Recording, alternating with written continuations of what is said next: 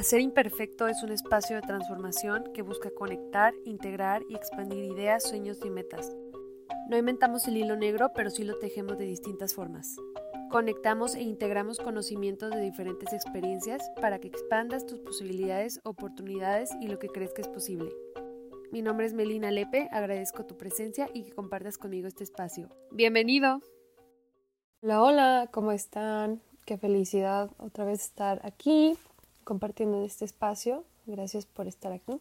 Como ya les había adelantado en el capítulo anterior, el tema de hoy tiene que ver con cómo iniciar o algunos tips de por dónde iniciar con un proyecto que tengas en mente o algún producto que quieras desarrollar. Claro que aplica también para algún propósito que tengas, algún objetivo. Y yo les estoy dando ejemplos, obviamente, de si ya tienen algo en mente y que igual no lo tienen tan aterrizado. Si hay algo que admiro de características de una persona o de una empresa es cuando tienen claridad de sus objetivos o de lo que quieren, pero me he dado cuenta que esa claridad viene muchas veces de intentar las cosas aún cuando no estés tan seguro. Viene de atreverte a elegir, porque muchas veces no nos atrevemos a elegir porque nos quedamos con la idea de que puede que sea mejor otra cosa o, estamos esperando que algo entre comillas mejor llegue y terminamos por hacer nada. También existe el FOMO, que es como el miedo a dejar pasar algo o perderte de algo. En parte es de lo mismo que les estoy diciendo, de dejamos de elegir o aunque elijamos, al final nos estamos perdiendo de algo. O que elijamos con temor a equivocarnos, sin tener en cuenta que al intentarlo y ya estamos un pasito más adelante. Incluso si no elegimos el camino que más nos traiga satisfacción o que sea un producto que desarrollemos que no cumple con las necesidades que nos planteamos o un proyecto también que no cumple con lo que yo pensaba que iba a cumplir, no sé, hay muchos ejemplos. Se fijan, una cosa en común que estoy diciendo es que se sobrepiensa o que se está pensando en un futuro y claro que hay que tenerlo en cuenta, pero se está dejando de vivir en el presente. Si hay un tip o algo que, por ejemplo, veo que ha funcionado o que me ha funcionado también a mí, es que cuando no estás seguro de algo, veas lo que tienes alrededor, como que empiezas a cuestionarte, a observarte qué está en el presente porque a veces muchas decisiones las dejamos de tomar porque estamos sí pensando en nuestra persona futura o como quisiéramos vernos, pero la realidad es que no estamos todavía ahí. Entonces, más bien es empezar a observar, a cuestionar en el presente si es que estamos ahí o qué nos puede acercar a esa versión para que ahora sí mi decisión sea congruente. Como les he mencionado mucho en mis posts, en mis historias y todo, es a mí me interesa mucho que se simplifiquen las cosas y entonces qué herramienta mejor que lo que tenemos en el presente y cómo tomar una decisión así claro teniendo en cuenta el panorama más grande o mis metas a largo plazo, pero sí accionando y como dando mi granito de arena en lo que tengo ahorita, como dice Julieta Venegas en su canción, no me acuerdo cuál, pero que dice, el presente es lo único que hay, pues realmente es eso. Posicionarte sí en el presente y volteando hacia ver el futuro y claro aprendiendo de lo que ya te pasó en tus experiencias pasadas, obviamente ese aprendizaje eh, vale oro y no nos lo vamos a desaprovechar. Otra cosa que les digo además de esto de la claridad es ir reforzando la confianza en uno mismo. Yo, por ejemplo, voy a poner el típico ejemplo, puede que ustedes hayan sido esa persona y si lo son, la verdad que los admiro. Como por ejemplo el típico en, no sé, en la escuela, que aunque no era muy brillante, por decirlo así de una manera muy amable, no se crean, son brillantes. Tienen esta habilidad, porque esa es una super habilidad, como de ser resiliente o, de confiar en lo que haces.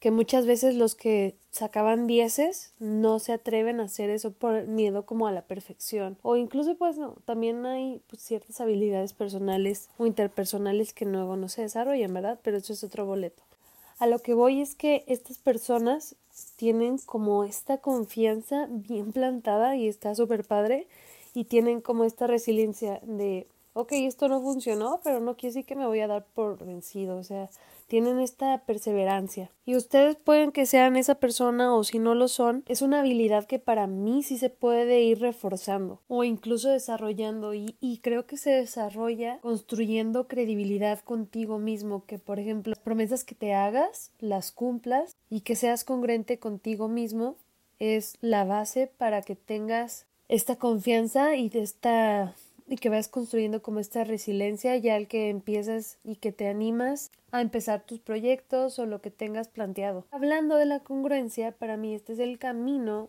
que lo simplifica todo. Porque si tomas acciones alineadas a lo que tengas como tu propósito, tu propuesta de valor, tu misión, llámale como le quieras llamar, sabes que una vez que estás alineado que, o, que eres congruente vas a estar aportándole a ese propósito, a esa misión. O sea, no es hacer por hacer, pues. Porque incluso hacer por hacer puede ser muy cansado y puede que ni siquiera te esté llevando a cumplir tus metas o que pues nada más te llenes como de puro rollo, ¿sabes? Ok, pues bueno, ya para darles como lo que les dije, las herramientas muy prácticas y basadas como en metodologías que he usado de gestión de proyectos, va la primera y esta es basada en Design Thinking, si no lo han escuchado. Es una metodología de resolución de problemas, pero enfocado en las personas. Precisamente por eso el primer paso que manejan es el de la empatía. Real así se llama la primera fase de Design Thinking en el que dicen que empatices con el otro, porque así le puedes dar una solución relevante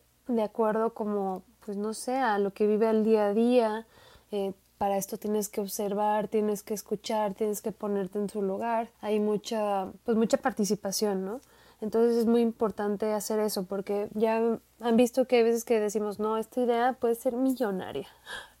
Pero en verdad luego ni siquiera hay un, un mercado para eso o el cliente realmente ni siquiera es lo que busca puede que para ti suena muy bien en tu cabeza, pero realmente no satisface nada. Entonces, esta es la primera fase, la empatía. Incluso si no tienes lo que decía como mucha claridad, le recomendaría que tengan como empatía con ustedes. Igual podrían ser ustedes como su cliente cliente base o su cliente piloto en alguna necesidad que tengan ustedes o en algún problema que van a desarrollar para ese problema, qué solución le van a dar. Además de que hacer así las cosas de por sí ya tiene como un propósito más grande y no tan centrado o tan interesado en uno mismo. Entonces está padre porque de alguna manera estás aportando al otro.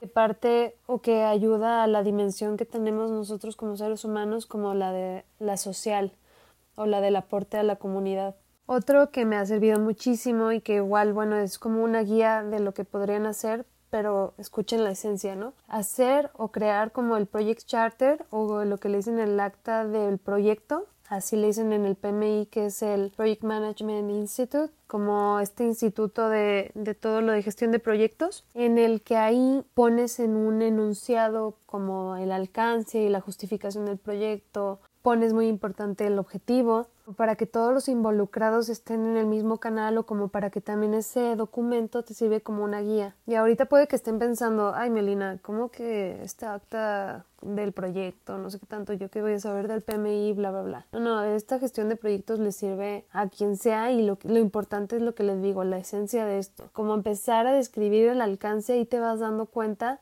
realmente si estás como mm, cumpliendo con el objetivo si empiezas como a ser más específico, o sea, eh, desde ahí estás experimentando aún sin que empieces de alguna manera, o sea, ya estás empezando, estás dando el primer paso. Para mí ya poner en papel algo es como el primer pasito y ya lograste em, de lo que tengas en tu mente, sacarlo y ponerlo en un papel, empezar a escribirlo, te da muchísima claridad. De hecho, un ejercicio que les puedo recomendar de a diario o bueno, en lo máximo posible hacer como esto que le dicen journaling, o sea, esto de escribir al principio del día, en la noche, que escriban cómo se sienten, sus objetivos, lo que creen que les impide. Es de una manera muy creativa y que les va a dar claridad, un poquito más de claridad y también van a empezar de alguna manera a ordenar sus pensamientos, o sea, ya verlos en el papel, en verdad que da otra perspectiva. Más está padre porque no es que, o sea, no hay una forma de ser journaling correcta o incorrecta, o sea, nada más empieza a escribir. Entonces ahí también nos vamos quitando el miedo a la perfección, o sea, hacerlo por hacer. Ahí sí les digo hacer por hacer y ahí la constancia es la clave. Bueno, y siguiente, me voy a ir ahora, ya que les dije la parte de design thinking con la empatía, la parte que dice el PMI con lo del Project Charter. Ahora sigue empezar a planificar por sprints los sprints son como intervalos de tiempo hagan de cuenta, si un proyecto se divide en tres meses, yo puedo decir, ah, ok, mis sprints se van a dividir en cada dos semanas. Cada esas dos semanas yo voy a desarrollar una característica de mi producto y esas características usa priorización va a ser en el orden de importancia, o sea, mi producto digamos que puede ser un teléfono celular, ¿no? Y ese teléfono celular, pues ¿qué es lo esencial de un teléfono celular? O sea, bueno, no voy a hablar de smartphones, ¿ok? ¿Qué tiene que ser mi teléfono de celular? Ah, pues que llame. Entonces, la primera característica que tengo que desarrollar va a ser esa. Y puede que yo me dure, no sé, dos sprints en desarrollar esa, esa característica o uno, no sé, se va midiendo así. Y ya los demás, digamos que vas teniendo como un producto terminado, pero le vas agregando cosas. Hagan de cuenta, ok, mi teléfono ya puede llamar, lo hice en dos sprints, que dos sprints equivalen a cuatro semanas y me quedan otras ocho semanas. En esas ocho semanas las voy a volver a partir en cada dos semanas y otras dos semanas después ya le puse que ahora sí que pueda mandar mensajes, otro que tenga la linterna, no sé. O sea, es un ejemplo. Pero ¿por qué sirve de esto? Para no meterlos en mucho rollo, es que vas teniendo un producto terminado y que lo vas priorizando. Así también puede ser con un proyecto. Y eso sí está muy bien como consensuado como con el cliente de, ah, ok, a ti, ¿qué es lo que te interesa que tenga tu producto? o tu servicio, lo que sea. Ah, ok, esto lo que vamos a enfocar. Y digamos que eso nos sirve como para ir también experimentando y tener como una prueba y error. Es, es de alguna manera parte de Scrum, las metodologías ágiles en las que pues se tienen que ir adaptando al entorno que es muy cambiante. Ya ven estos días que si no te adaptas pues ya valiste.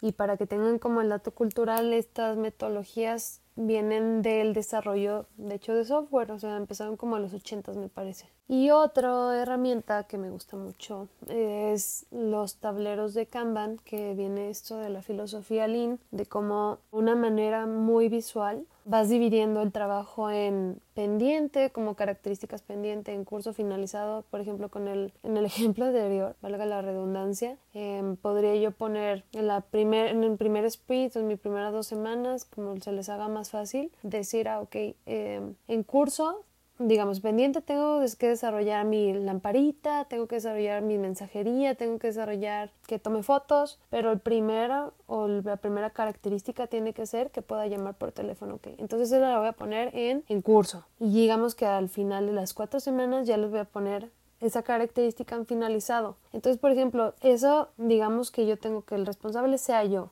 Pero si quiero agregar a más gente a mi equipo, no se le puedo dar otra característica. Eh, para que lo pueda ir desarrollando, pero así ya lo voy viendo como de una manera más visual y yo sé que si tengo un equipo de dos personas, estamos trabajando en dos características diferentes o incluso en una, no sé, sirve mucho para gestión de equipos, pues. No los quiero hacer mucha, mucha bulla, no los quiero también hablado, luego es difícil entenderlo. Les voy a poner algunos ejemplos en, en el post, en la página de Instagram y si tienen dudas, por favor, díganme esto que les digo de los tableros de Kanban, la verdad que me parecen muy útiles y sirven mucho como para que no haya cuellos de botella, dar seguimiento. Hay, por ejemplo, Trello es una herramienta que pueden usar en Internet, usando Internet, que son como así se dividen tableros para que tengas un flujo de trabajo. Lo puedes hacer en Asana, que yo amo Asana, ahí ya lo he intentado. Me parece que también lo pueden hacer en Monday. No sé, pero hay muchas herramientas de gestión de proyectos que les pueden servir como para que puedan ir materializando sus ideas. O sea, ya ponerlas en un papel es lo primero y lo que les digo, o sea, porque es importante estas herramientas o lo que les decía de Scrum o esto de los sprints, es que vayan iterando, o sea, no tiene que ser el producto final o el proyecto final o tu plan de vida final, más bien bajo la marcha lo vas corrigiendo, lo vas mejorando, pero el chiste es ir empezando como para que te puedas dar cuenta y para que te les digo para que tengan como una claridad. Si es importante tener como repaso definir este alcance como para tener un punto de partida. Les recomiendo que tengan como este punto de partida en lo que hay en el presente, este gap hacia donde quiero llegar e irlo sí partiendo porque también por eso la gente se agobia. O sea, quiere uno cosechar ya una manzana cuando apenas plantó el árbol y no son realistas y bueno, para esto les les recomiendo lo de pues, las metas SMART, que hablo mucho más de esto, como más explicado en mi plan de acción que pueden encontrar en mi perfil, en el workbook que lo pueden descargar. Y si lo usan, porfa, escríbanme para saber si les funcionó o no sé, lo que les digo otra vez las dudas. Así que ya no quiero ser más largo este capítulo. Muchas gracias. No sé por qué estoy hablando así. Pero os agradezco por escucharme y nos vemos en dos semanitas. Mucho éxito, de verdad, si empiezan algo, anímense y no le tengan miedo, no le tengan miedo al éxito, literalmente. Les mando un abrazo. Besos.